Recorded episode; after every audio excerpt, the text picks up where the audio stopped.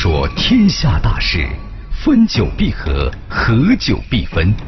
世间万象，盛极而衰，否极泰来。几多神秘传说化作千古绝唱，多少传奇往事尽付坊间笑谈。论古道今，评说天下，晚星画传奇。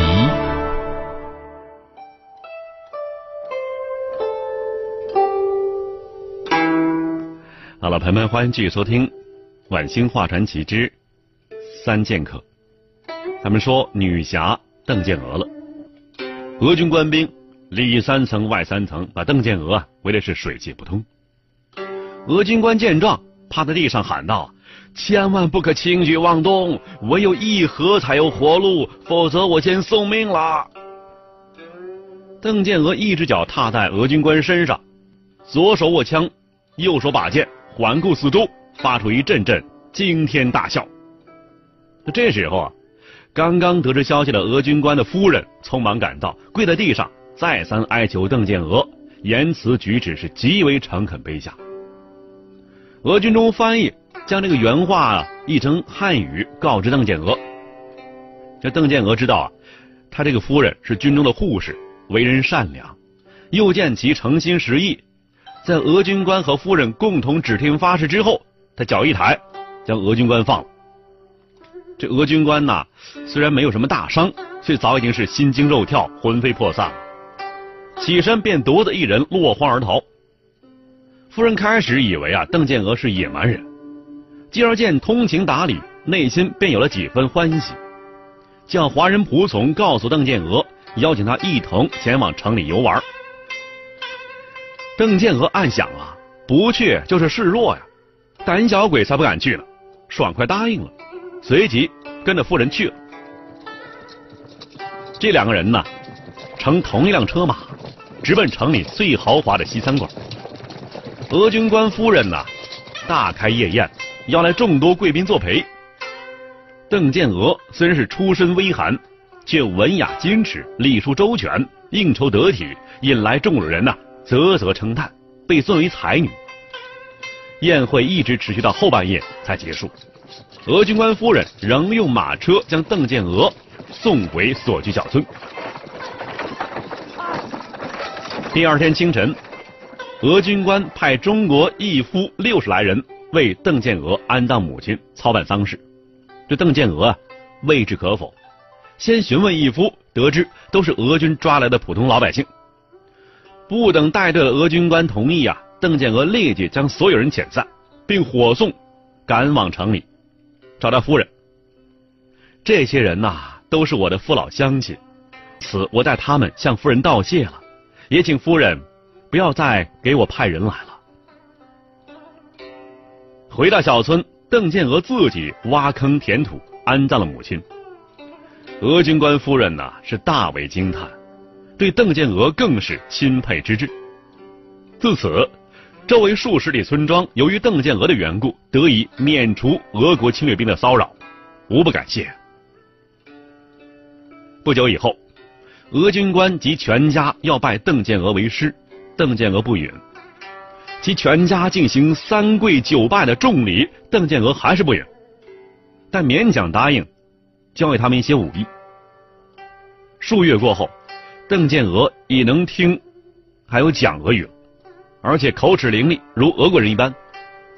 邓建娥呢，又改穿俄装，骑鞍马，每日从俄军营中驰骋往来。当时啊，俄国以战胜国自居，骄横、傲慢、霸道、无礼，视中国人如草芥，欺凌压迫，无所不及。邓建娥目睹此状，心情愤懑，悲痛难抑。他知道，仅凭一人之力，并不能挽救劳苦大众于水火之中，因此只将仇恨暗暗埋藏于心间，也不多言。久而久之，邓建娥与俄人妇女界日渐熟络，才知道啊，俄人之中还有波兰人、芬兰人、犹太人等等混杂其中。这些人呢，都是亡国之人，都有光复祖国的志向。邓建娥便和这些人交往密切。并且多暗中联络。那么这时候呢，护士中有一位波兰女士，四十来岁吧，与邓建娥关系特别好，彼此甚为投机。邓建娥教授俄人武艺，往往只是教一些皮毛，并不将真功夫拿出来，唯有对波兰女士认真传授，悉心指点。久而久之，各以心事相告，于是友谊更为深厚。这位波兰女士啊，有一个儿子，二十来岁。在俄军中担任队长，这个人身材魁梧，举止威严。早年毕业于柏林大学，通晓拉丁语、英语、法语等多国语言，尤其精通数学，而且呢善于领兵作战。外表望去凛然不可侵犯，而语言呢却温文尔雅，如翩翩文人一般知书达理。有一天呢，队长与母亲波兰女士一同遇见邓建娥。波兰女士呢为儿子做了介绍，这位队长啊近前稍作端详，随即惊呼：“这不是中国人吗？怎么倒像极了我的宝兰呢？”邓建娥不知宝兰是何人，就问波兰女士啊。女士回答说：“宝兰呐是我儿子的未婚妻呀，他父亲被政府冤杀，宝兰也悲痛而死。”而我儿子至今仍然对他念念不忘呢。一天深夜，邓建娥已经熟睡了，忽然听到一阵急促的叩门声，起床开门一看，漫天大雪之中，孤零零的伫立着那位波兰女士，她嘴里喃喃自语，神情悲戚，面如死灰，瑟瑟发抖。邓建娥忙将波兰女士迎进屋内，刚坐下，波兰女士已经是泪如雨下。边哭边说道：“啊，我已经死定了，还有什么话好说呀？”邓建娥再三追问，才得知啊，原来波兰女士的儿子是虚无党人，担心自己国家即将灭亡，图谋光复故土，振兴人民士气，于是投身俄国军队，暗中将革命理想灌输给军人。不料啊，被俄军方面觉察了，并搜得有关谋反的文件材料。随即召开军事会议，审讯定罪。由于事实清楚，证据确凿，已经被军事法庭判处死刑。三日之后押赴刑场执行枪决。幸而啊，因其部下平日感情深厚，特来秘密相告。波兰女士说着，早已经是泪流满面、泣不成声了。我丈夫已死去多年，儿子是我唯一的希望啊。如今天塌下来了，只有投江一死了。邓建娥一听，沉思良久，安慰道：“夫人，不用慌乱，我一定想办法救你儿子。”时值隆冬啊，雪大风狂，天寒地冻，俄军士兵衣多单薄，想用烧酒取暖。又害怕被军纪惩罚，因而抱怨之声不绝于耳。叛党要犯已经在密室之中关了两天两夜，并没有一点异常动静，只等天亮之后押赴刑场，枪决了。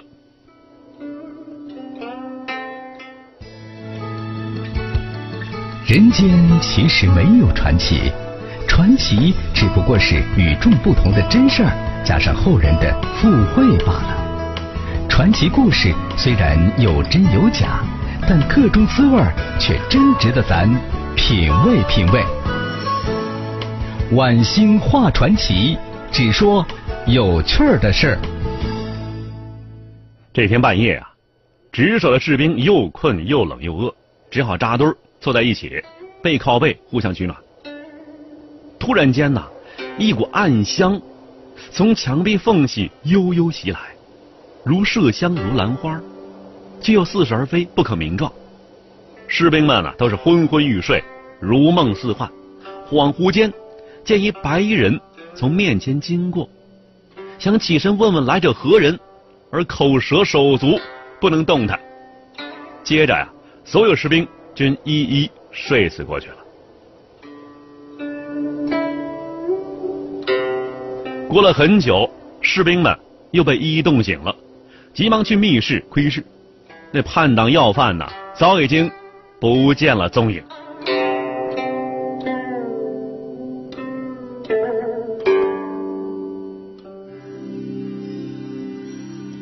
什么是传奇？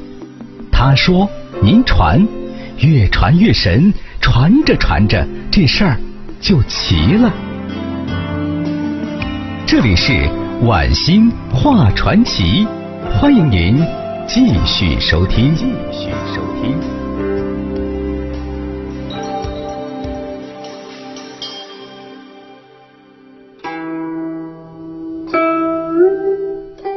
这士兵啊都慌神了，迅速报告司令部。俄军统帅闻讯大惊啊，询问守卫密室的三十名士兵，回答口径都一致，都说呀没有发现日常情况。再问把守各门卫的卫兵，都说呀不曾见人出入。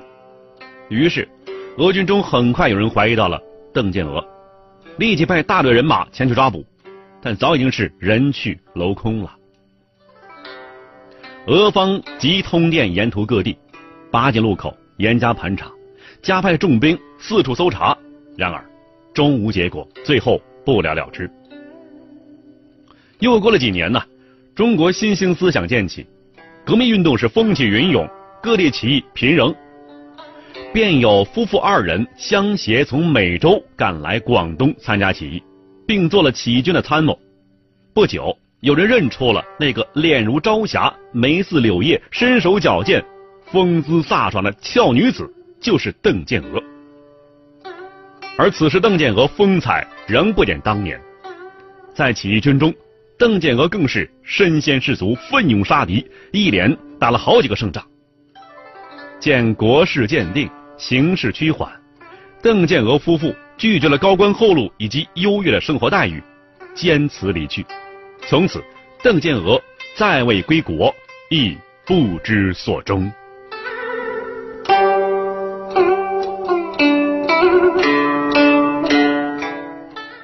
最后，咱们说一说呀，铜匣庄小庄。有一个叫万永元的汉子，身材魁梧，孔武有力，曾拜师学武于少林寺孤云住持，以拳腿棍棒功夫。扬名当地，称霸江湖，自诩为万人雄。从其习武者数以百计，拜他做师傅啊。民国九年的一天下午，万永元呢在东塔寺教授徒弟武艺，看热闹的人呐围了里三层外三层。万永元看着众多的围观者，更是满面春风，得意洋洋，不停的炫耀自己的武功。观众们看的是如痴如醉。不时爆发出一阵阵欢呼声和鼓掌声。可是啊，在其中有一个不起眼的角落，有一个老汉牵着一个约十来岁的小孩，正在冷眼旁观。这大汉对小孩笑着说：“，此人的手法拳脚倒有些来历，但习艺不精，破绽太多了。”有观众听到了，很是不屑呀，那急忙告诉了万永元。万永元听后啊，横着步子走到老汉面前，轻蔑的打量一番：“你是什么鸟人啊？胆敢嘲笑我，这不活腻歪了吗？”老汉是连连抱拳致歉呐，严明只是随意说说，绝无嘲笑之意。但是万永元不依了，声色俱烈的要老汉下跪赔罪，否则不让走。这时候，在老汉身后的小孩实在看不下去了。一闪身站到万有元面前，指着万有元就愤然说道：“，你的功夫确实不怎么样。说错你怎么了？像你这么点花拳绣腿也敢出来开馆授徒，可笑之极呀！刚才我父亲偶尔说了几句，你却愈发骄横，我才不怕你呢。你说吧，你到底想怎么样？”老汉频频用目光暗示他，意思是啊，叫他别多事儿。但小孩呢，似乎是不肯罢休，仍然跟万有元争辩。万有元想不到这屁大的小孩竟敢跟自己顶牛，有眼不识泰山吧你？心里是老大不痛快，便有些店大欺客的蛮横。嘿嘿，你这么小屁孩，也敢跟我犟嘴？光犟嘴皮子有什么用？我问你，敢不敢跟我比划两下？有何不敢？只是此地过于狭小了，难以施展拳脚，而且时已近夜，不如另约时间为好。这时候啊，已经是夕阳西沉，黄昏薄暮，确实不是比武论技的好时候。万永元看看天色，埋头一想，同意了。双方约定第二天上午到教场比试武艺。临走前呢，万永元问其姓氏籍贯。老汉答道：“他们姓庄，因女儿出嫁，故携小儿子呢上，小儿子叫庄小庄来镇上买些嫁妆，暂且放在船上。本想今晚呢乘船回去，如今您又留下要见教，只好迟归一天了。”说罢，双方告辞而去。上下五千年，纵横八万里，在浩如烟海的故事里，我只说您感兴趣的事儿。晚星画传奇。第二天上午，万永元在朱弟子簇拥之下，迈着方步来到教场。看到老汉呢和小孩已经早到了，有些纳闷啊，想还没到约定时间呢，你来这么早干嘛呢？庄小庄看到了万永元，立即迎上前去说：“呀，我们想早点回去，在此等候你很久了。你说吧，想比什么呢？比力气、拳脚、棍棒、刀枪、弓箭，反正你想比什么都行，我们唯命是从，愿意领教。”万永元见庄小庄样子羸弱而稚嫩，便想以力取胜。好，咱先比试力气如何？遵命。教场上啊，有个石墩子，中间有一个圆洞，重约四百余斤，是军队操练时用来这个竖大旗的。万永元呢，走了过去，站好桩子，运了口气，一声大喝呀，两手将石墩抱起，一口气走了十几步，才掷到地上。围观者是啧啧惊奇呀。老汉见了，不动声色，叫庄小庄。去应付，这庄小庄啊，不愧是孩子，人小势大，抓起石墩仅可离地数寸，而碍脚不能提着走，只好放在原地上。然而双手抓的地方，手指已经插入石头于半寸了，石屑是纷纷扬扬落下，观众骇然呢。万应元见第一招啊未见上风，暗想自己拳法无双，天下无敌。便又想比试拳脚。老汉说呀：“我的筋骨很久没有活动了，辗转运动有些困难，而且手重，唯恐伤到您，就叫我小儿子就可以了。小庄，你就站立在此，由他来攻击你好了。”庄小庄得令，若无其事的站在演武厅的月台上。万有元呢，拳脚相加，竭尽所能，千方百计的要击倒庄小庄。拳脚将击中庄小庄身体的时候，庄小庄啊，并不举手挥拳，只是微微抖动其身。可万永元却不知不觉间已经退出两丈远了。这老汉急忙摆手道：“算了算了，你还是注意点免得跌伤了。听说你平日习武的功夫不浅，现在还想比试什么呢？”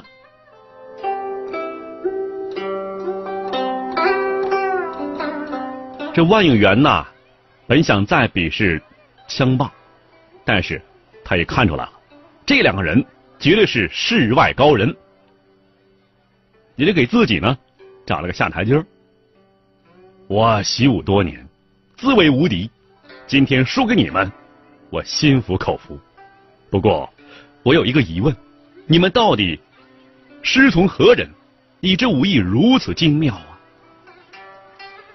老汉笑了笑，不肯明说，只是打个躬，作个揖，告别。若干年后，庄小庄违背誓言，大开杀戒，怎么回事呢？这时候啊，抗日硝烟四起，烽火连天，庄小庄已经成了八路军中的一员猛将，多次杀敌立功，一把大刀片子实在是出神入化，威风八面。令敌人是闻风丧胆，谈其色变呢，多次围剿追杀庄小庄都未成功。后来由于叛徒告密，在一个月黑风高之夜，日军终于将庄小庄一干人围困在一处小院中。子弹打光了，战士们都牺牲了，只剩下庄小庄一个人。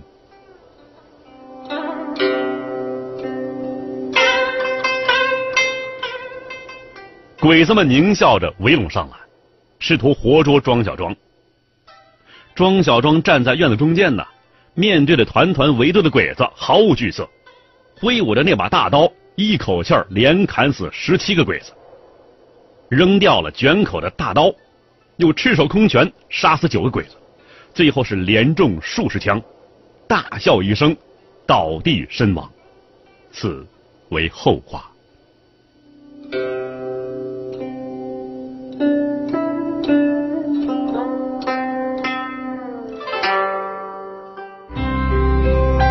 看古今中外，说喜怒哀乐，讲悲欢离合，道世间百态，晚星画传奇。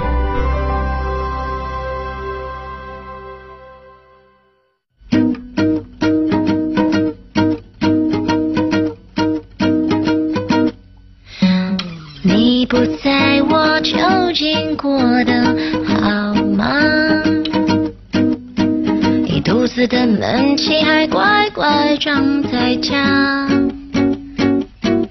我不和别人说话，因为说了会吵架，索性一个人看看片子刮刮痧。你不在我究竟是的好吗？过期的馒头傻傻留着他，